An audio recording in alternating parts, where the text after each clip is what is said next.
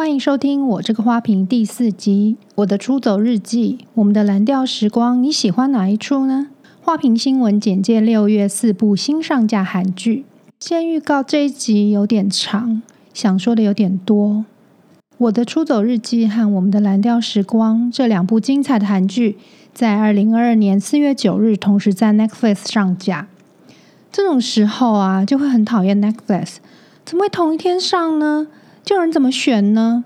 都是资深、成熟、受欢迎编剧的作品，风格又很不相同。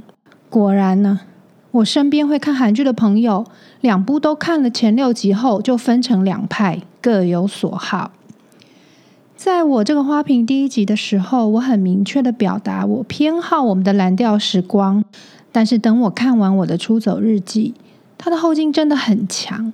我必须说，两部我都非常的喜欢。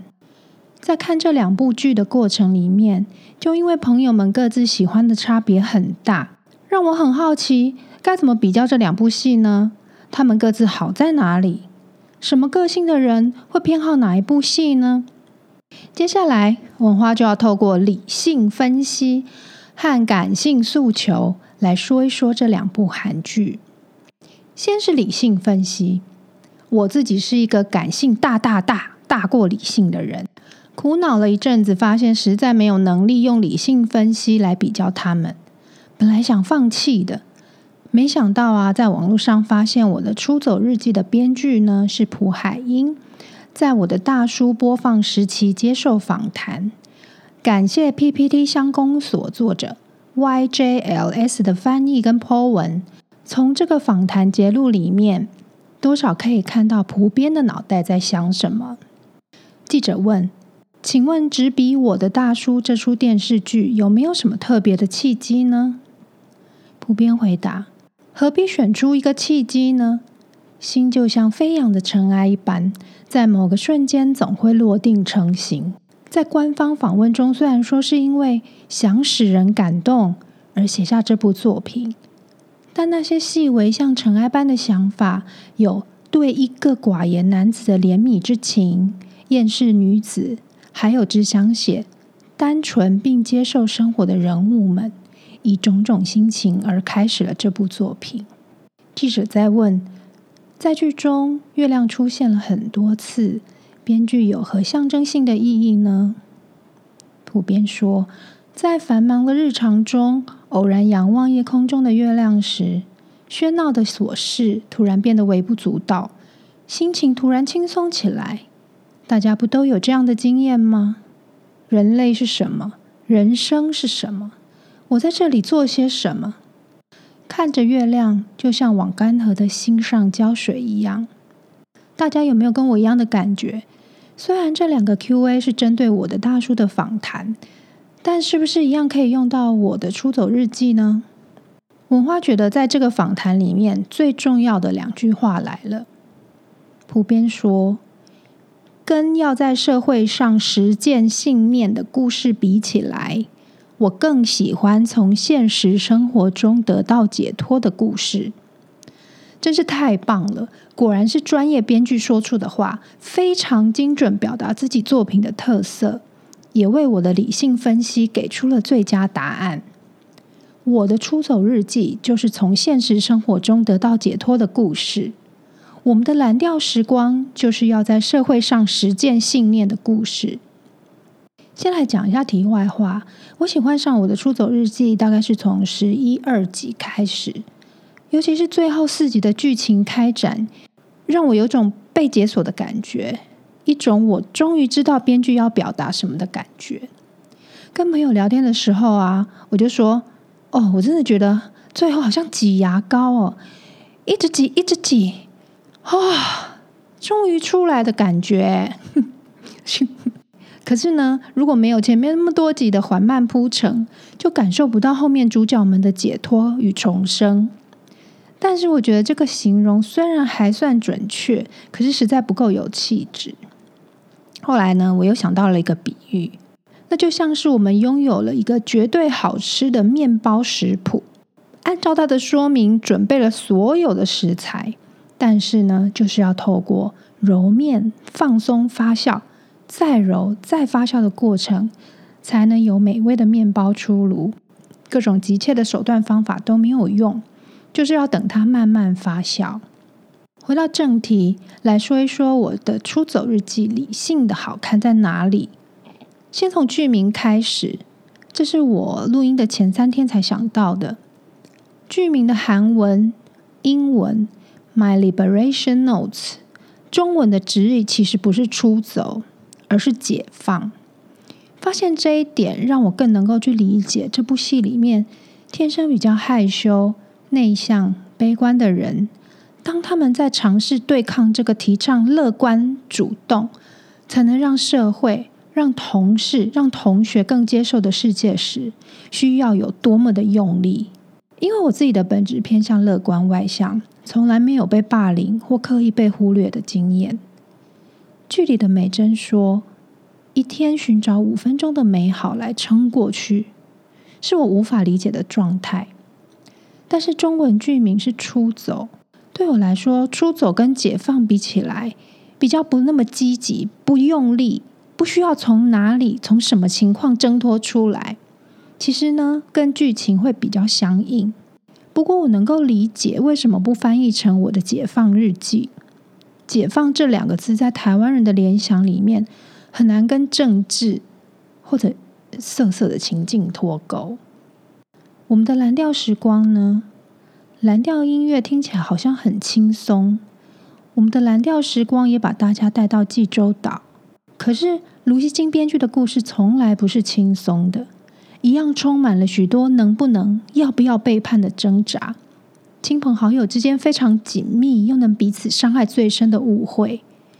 每个主角都在用力想把自己相信的信念灌注给家人朋友。看卢边的剧，我总是哭哭笑笑。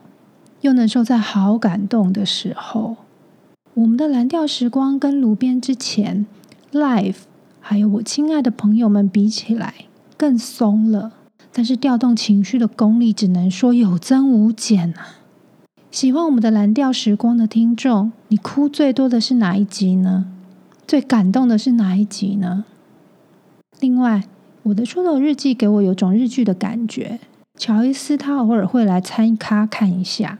是他先说有日剧感，我们讨论了，觉得是不是因为节奏慢，镜头会慢慢转往月亮、远处的山景吗？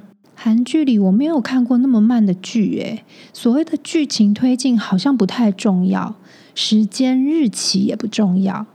像美珍跟具先生重逢是过了多久啊？这种数字问题都不重要。我的闺蜜说很像意识流的电影。对，我觉得他说的真好。可是它是电视剧，意识流电视剧，真的很高级。慢慢看，不要急，真的不要想，哈哈，这什么意思？为什么停在这里？快给我下一集！不要问，就跟着编剧导演，就会觉得很好看。做太多理性分析，快不像文花了。接下来就要说说感性诉求的部分。先来讲编剧的年龄和星座。卢锡京编剧，一九六六年生，牡羊座，今年五十六岁。朴海英编剧，一九七二年生，摩羯座，今年五十岁。都是到了人生的后半段。卢边是火象星座，普边是土象星座。感觉卢边的剧很热，他的星盘有很多火象星座吧？大家觉得是这样吧？我们的蓝调时光应该有感觉到，那普遍呢？他的星盘应该有不少风和水，搞不好没有火象星座。连美珍的个性，连哭泣都要勇气，和人起冲突的不舒服远胜于忍耐不出声，这是我这个射手人很难想象的。再来，不得不说一下演员，尤其是孙喜九，他实在是会让我持续看《出走日记》很重要的演员。我一定要用唱的来形容他，来喽！Bad boy, bad boy，你的坏让我不明白。Bad boy, bad boy，我必须要离开。是不是？他的长相呢，在刻板印象里面，如果把好人脸跟坏人脸放在两端，分成十格的话，他就是在坏人脸的第六格。不笑的时候，加上凶狠的眼神，就可以到第十格。笑起来，再加上他蛮帅的，身材又练得很不错，直接可以往好人脸前进两格。他在《浪漫的体质》里面也是扮演一位不按牌理出牌的导演，也很吸引人。他的被迫解放让他遇到美珍，但是如果你是美珍的父母，你真的放心让孩子跟酒鬼交往吗？再来是哥哥连昌熙和姐姐连綺珍，原本我很讨厌他们讲起话来就一直不停的样子。尤其是奇珍，人那种滔滔不绝的感情问题，实在让我感到疲累。不过还是有非常好玩的部分。他说她是会接头的女人，就是说，如果你的情人要被砍头了，你会怎么做？你会往前把情人的头接住吗？也象征了他在爱情路里面的勇敢还不顾一切吧。我自己呢，我应该会远远的偷看，但不敢去接。他们三位兄妹在解放出走的路上，都碰到了职场和感情关系的转变，也都各自成长。其中还有印象很深刻的一幕，是美珍和具先生在夜里穿过两边布满芦苇的小径往上走的时候，风很大，两个人不是并肩前进，美珍跟在后面。美珍的内心独白：我从哪里来？为什么会出生？等哲学问题。我只能说，导演真的太强了，画面很美，再搭配很像宗教音乐的配乐。虽然接下来是他们在山坡上的吻戏，有点接不在一起，但是意识流就是这样啊，没有为什么，去感受就对了，跟着流动就对了。相反的例子就是我们的蓝调时光了，没有一个单元需要问为什么，到底在说什么故事。只要跟着剧情走，就会得到解答。当然，这是编剧的解答。路边的故事总是有哭有笑有温暖。有朋友说，因为它是单元剧，如果自己没有相同的经验，会因为故事的铺陈比较少，而没有那么多的感动。我赞成这个说法。不过，因为我是感性大于理性的人，好像很能体会每个单元里面的感情。人生就是有晴有雨有风暴，如何智慧处理呢？人越老，身体体力都退步了，但是智慧一定要增加才行。你们说是不是？再来就要来讲相应的食物了。我想了很久的《出走日记》，终于让我想到了，它是一家位在彰化市和美镇菜市场的润饼店，已经是第三代在经营。特别的是，你们猜？他一年开几天？他一年只开清明节那三天，而且只卖润饼和花生粉、糖粉。亲戚们会排班开店，二十四小时营业，一年真的就只卖三天。是我们二零五零 .com 第二十六集蚂蚁小晴他阿公的店，我也是因为他才知道有这家店的，我没有吃过。但是能开三代还要排队，就知道一定很好吃。会想到这个一年只快闪七十二小时的润饼店，是因为我觉得《我的出走日记》这部剧在韩剧市场里面非常稀有特别。它可以说是异常的慢，前几集都只是主配角的日常，没有什么事件发生，描述主角的个性也跟绝大多数的剧相反，话很少。表情变化也很少，整部剧的事件也相对少。这种慢步调铺陈的感觉，真的是电影才会有吧？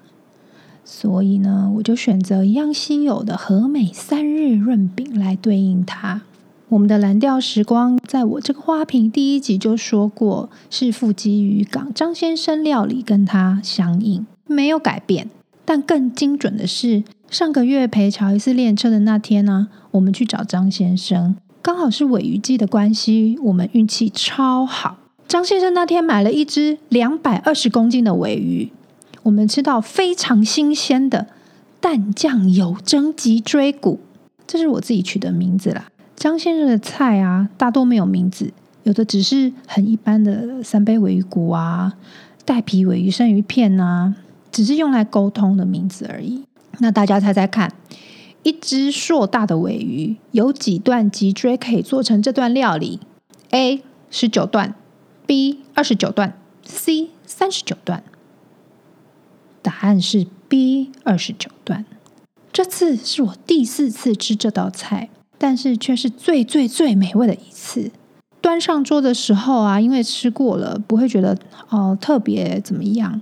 直到用吸管吸着脊椎骨两端的半透明浅灰白色软组织的时候，我们都不约而同说：“哇，真的好鲜甜，好好吃哦！这次的最好吃，应该就是新鲜吧？很台当天现杀的。”海鲜就是要吃最新鲜的，最棒了。我会 po 在二零五零 .com 的 IG，欢迎大家去看。那最近我才看完卢锡金编剧《我亲爱的朋友们》，就像这次的淡酱油蒸脊椎骨好吃到爆一样。我们的蓝调时光在浓郁之余会有舒缓的时候，编剧的情绪调动能力更强。因为我看我亲爱的朋友们有会觉得不耐。尤其是年轻的那一对演比较久的时候，但是蓝调的单元剧形式反而让我觉得紧凑又不会太满，舒缓安排的刚刚好，而且看海景真的好舒服哦。大家有计划去富基渔港的话，记得要选张先生的餐厅哦。走到最里面，然后会有一个等身高的张先生和大海鳗的合照，然后一定要预约。中午才有营业，想知道电话的话，欢迎私讯二零五零 .com 的 IG。花花平平星星。今年六月，韩国无线台、有线台加上 OTT 平台，总共上架几部韩剧呢？给大家先猜，我给乔伊斯也猜了，给乔伊斯的爸爸也猜了，总共十六部，他们两个都猜错了，都低估了。一个月哦，总共有十六部，不是六部，是十六，很夸张吧？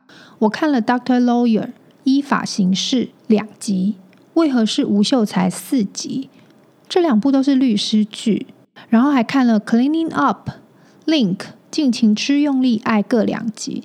本来以为这两部主要都是喜剧，结果不是。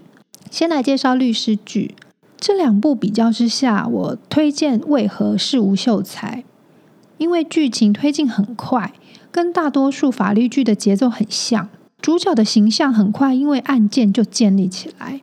比较小的案子跟犯人也很快被揪出来，很爽快的感觉。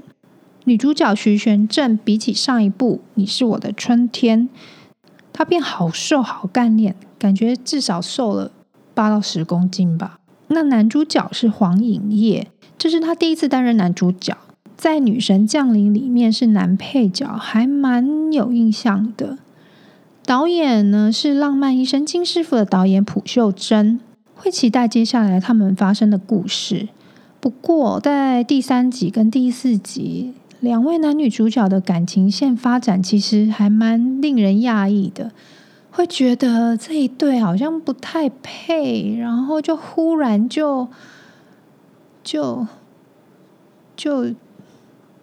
就表达，就表白，然后就亲了一下，实在是有点突兀啦。不过因为案件还蛮精彩的，就就就当做休息好了。那相反的呢？依法行事前两集有蛮多时间在手术室里面开心脏的手术，可是很奇怪，就显得不紧凑也不紧张。那剧情推动也比较慢。虽然呢，主角苏志燮。他本来是当医生，因为被人陷害陷入陷阱，转职律师。那这个剧情我觉得是蛮新鲜，才开始看。可是就是前两集的得分真的比较低。那喜剧《Cleaning Up》是从英国电视剧翻拍，是《哲仁皇后》的导演尹成执导的，女主角是《Sky Castle》的连金雅。没想到她演起喜剧来也不违和。剧情呢是清洁工偶然得到内线消息，想违法翻身的故事。那因为是改编的剧本，应该一定一定是觉得剧本够好才会翻拍。那看了前两集，觉得蛮好看的，会继续看下去。我原本有期待《Link》尽情吃用力爱，因为男主角都是近几年蛮受瞩目的，像 Triple W 的吕珍九。女神降临的文佳音，在维基百科介绍是本剧讲述某天，一位男人突然能和一位女人共享感情，一起感受着他的各种喜悦、悲伤和痛苦的爱情故事。但是，however，在不剧透的情况下，我只能说，竟然一二集都出现悬疑剧情，可是处理案件的过程又是伪喜剧的手法，又夹杂了不少哭戏。就有一种很混乱的感觉，雾煞煞。就到底你要走哪一种路线？就算你不是走同样的路线，可是把悬疑跟喜剧处理的实在是怪怪的。那推荐大家有想追新剧的话呢，可以从吴秀才和 Cleaning Up 选一部开始追，在 Friday 影音可以看到。那另外两部在 Disney Plus。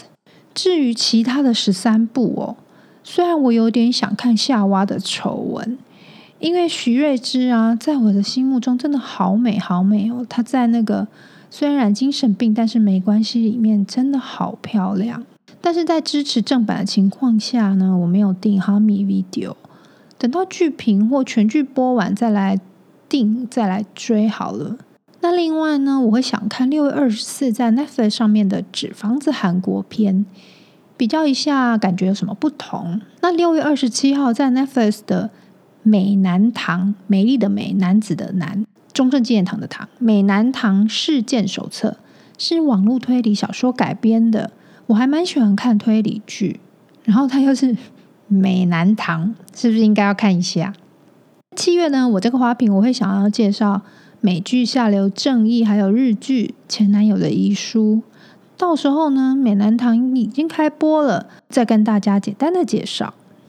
最后，我要跟大家分享我们的蓝调时光最后一集的结尾有几句话：有个使命，我们都不该遗忘。我们生于这片土地，并非为了承受磨难或不幸，我们是为了幸福而生。祝大家幸福快乐，好感动，是不是？下次再见喽，拜拜。